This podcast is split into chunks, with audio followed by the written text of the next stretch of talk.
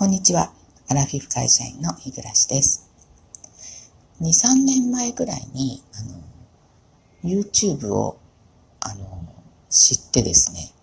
まあ知ってて、あの、存在自体は知ってたんですけど、あの、あまり、こう、視聴したことはなかったんですよね。ですけど、あの、YouTube いろいろこう、探せば自分の好きなジャンルの話が、あの、見られるんだと思ってですね、えー、結構いろいろそれから情報収集をしていた頃がありまして、で、その中でですね、あの、よくルーティーン、自分のね、ルーティーンをこう、えー、映像に撮って流してる配信者さんね、あのいらっしゃいましたね。あの、何に、何かにとらわれて、まあ、あの、モーニングルーティンとか、まあ、朝ね、朝ですよね、とか、まあ、いろんな、あの、日々こういうことやってるんですよ、みたいな。ね、あの、ありましたですよね。で、ちょっと最近はね、あの、YouTube を、あの、見られる環境にないので、ちょっと結構 YouTube から離れてるんですけれども、ちょっとこのルーティンっていうのを思い出しまして、で、あの多分、えー、皆さんそれぞれ自分が毎日気づかずにあの習慣的にやっていることとか、えー、ずっとあの意図せずしてというかね、もうなんか本当それこそ日常になってるんで、特別感がなくなってるような、えーえー、ことですよね。それは、あの、行動であってもだけど、その使っているものとか、えー、食べてるものとかね、本当はそういうのってすごく、あの、えー、ありがたい情報じゃないかなと思うんですよね。よくあの、テレビとか、まあいろんなえー、メディアでですよね、いろんなものとかについてこう CM ね、あのしてますけど、まあそれって、えー、売り手側からしたら、あの、いいですよ、いいですよっていうのは当たり前の話で、えー、どっちかっていうと、あの、私としてはですね、あのえー、そういう儲けとかに絡んでいない人のおすすめ情報っていうのは、すごく聞いてみたいなっていうのがね、こう、あるんですよね。え絶対それはいいから続けてるわけで、えあの、そこの、それを売ってる会社とかですよね、そのやってる行為が、あの何か自分の、あの、その、えー、いい面以外で売るものですよね。お金が入るとかいうわけじゃないんでしょうから、すごくそういうの興味があるんですよね。だから、あの、ぜひ皆さんのそういうのって教えていただきたいなっていうのはあるんですけれども、それフットでちょっと思って、っていうのはね、あの、最近私、あの、洗濯機をね、二十何年かぶりに買い替えたっていうのをだいぶ前の配信でね、お話ししたと思うんですけど、えー、その時に、まあ、今度はね、もうちょっと長持ち、まあ、十分長持ちなんですけど、あの、洗濯機って、本当どういうんでしょう。あの、汚れやすい。洗濯機自体が汚れやすいですよね。その洗濯槽も、もちろんなんですけど、ずっと置いてると、その防水パンの、あの、部分にものすごく埃が積もったり、まあ、洗濯機もね、あの、やっぱ、どうしても、あの、湿気があるんで、あの、いろんなところにカビが来たりとかね、することがあるんですよね。そういうのを見てると、もう、あの、嫌なんで、まあ、それ嫌ですよね。なので、それが起きないように、毎日私はね、あの、買ってから、もう買ってどのぐらい経ちますかね ?1 ヶ月は経ってると思うんですけど、あの毎日洗濯機を磨いてるんですよ。それはあの、磨いてるっていうのは毎日するから全然その、なんでしょう。手間はないんですよね。あのお風呂から上がった後にですね、えー、タオルで、その、洗濯機の蓋とかですよね。えー、まあ、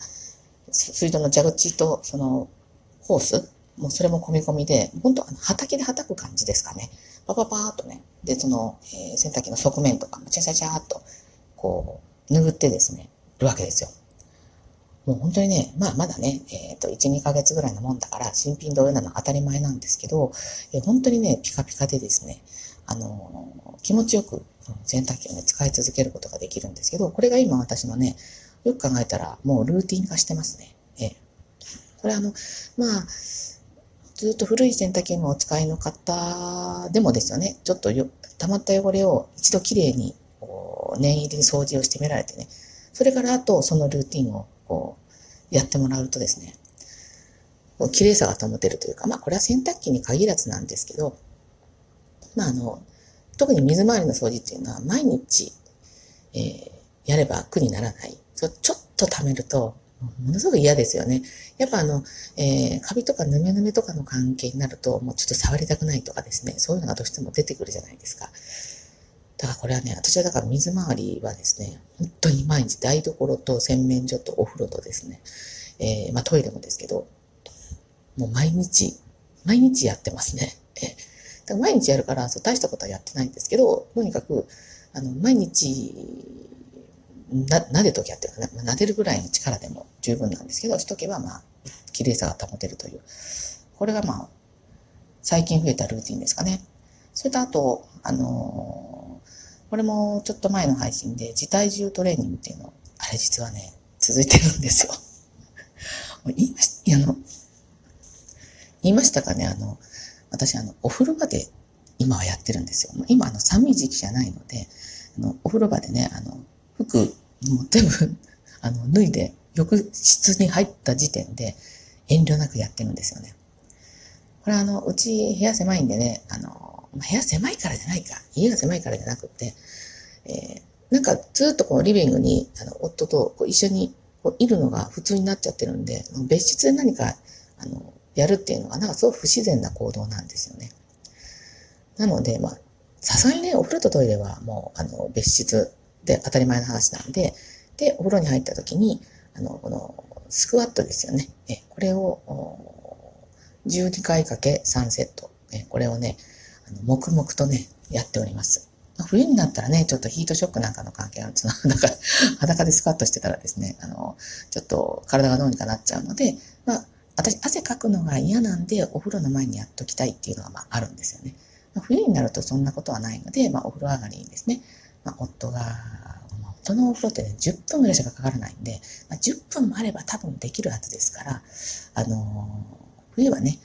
夫がお風呂に入ってる間にリビングで、まあ、もちろん服着てですね、え、やろうかなと、まあ、今はそう思ってるんですけど、これは続けるとですね、あの、早くなるし、上手になるし、あの続けるのがね、続けるというか、30、結局36回やってるわけですけど、えー、しんどくなくなる。えで、あのー、なんか常に筋肉痛状態で、いつになったこの筋肉痛はなくなるのかなっていう感じなんですけど、これももしかしたらもうルーティン化してるのかなと、え、思いますね。たまにね、もうしんどいから今日はやめようかなと思うんですけど、なんかこう、いや、1セットだけでもやろうというふうに1セット始めると、まあ、ついでに3セットできちゃうという。えー、まあ、これやって何か変わったかって言われたら、まあ、筋肉痛が、あの、えー、増えたっていう、うん、筋肉、常に筋肉痛状態ということ以外に、特に今のところ何も 変わってはないんですけど、まあね、そのうち長く続けていけば何か体に変化が現れればいいなと。っていうかまあ、足腰がね、あのまあ、特にね、今、あの、夫の母の関係でね、えー、結局筋肉が弱って、あの、歩くのが難しくなってる。まあ、これを見てですね、私も、まあね、あの、子供たちに見てもらうっていうわけにもいかないので、えー、一生ね、自分の足で歩けて、えー、寝たきりにならずに一生を終えたいっていうのがあるので、まあそこに向かってやってるっちゃ、まあそういうことなんですけどね。えで、あとはですね、えっ、ー、と、もので言うとですね、えー、もう、ちょっといつから始めてるかわかんないぐらい私は毎日豆乳を飲んでいます。朝ですね。え、これも話したことあるかもしれませんけど、え、今はね、あの、ちょっと前は、丸3かな？ちょっと間違ってたらすみません。あの、45%糖質オフの、えー、豆乳をね、の飲んでたんですけど、今は、えっ、ー、と、トップバリューが安いので、とあのこっちの方だとね、税抜きかな税込みか168円ぐらいなんですよ。で、あの、この豆乳、これも低、低、低糖豆乳っていうのかな？緑色のパックなんですけどね。これを毎朝ね、コップ一杯、あの、夏はアイスで、あの、粉末の、あの、コーヒーだけ入れてですね、あの、糖分は入れずに、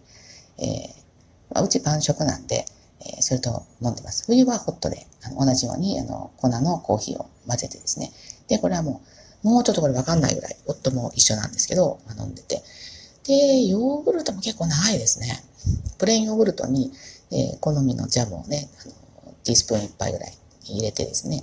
で、これもずっと続いてますね。はい。まあ、だからヨーグルト取ると花粉症にいいって聞いたんですけど、まあそれ量にもよるんでしょうけど、まあ今んとこ私それ食べたからといって今年の花粉症が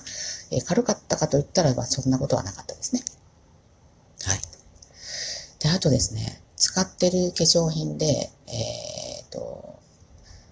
まあ、ずっと使ってて、もう高いからし、効果あるのかどうかわからないからやめたものもあるんですけど、それでもずっと続いてるのは、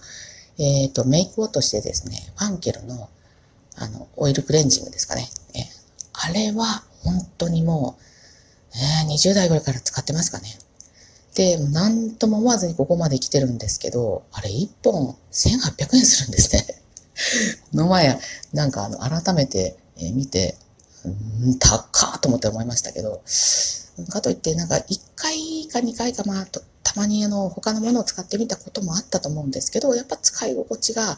えー、いいので、あの、これはだからやめてないですね。まあ、毎日1800円って言ったらね、ちょっとこれはきついんですけど、で1本1ヶ月ぐらい持つんじゃないですかね。で、ずっとコロナ禍では、あの、化粧してなくて、使うことがなかったんで、えー、結構長持ちしましたけど、最近はちょっとね、あの、薄化粧するようになったので、えー、またね、消費をしておりますけれども、これはね、えっ、ー、と、値段はどうかなってなるんですけど、まあ、一回お試しをしてみるのには、あの、価値はあるかなというふうに思います。ということで、えっ、ー、と、今日は私のね、あの、ルーティン的な話をさせていただきましたけれども、えー、参考にしていただけたらなと 思います。もしよろしければね、あの、皆さんの、あの、そういうお得情報っていうんですかね、あの、本当にぜひ知りたいので、えー、教えていただければ嬉しいです。はい。じゃ最後までお聴きくださってありがとうございました。次回の配信まで失礼いたします。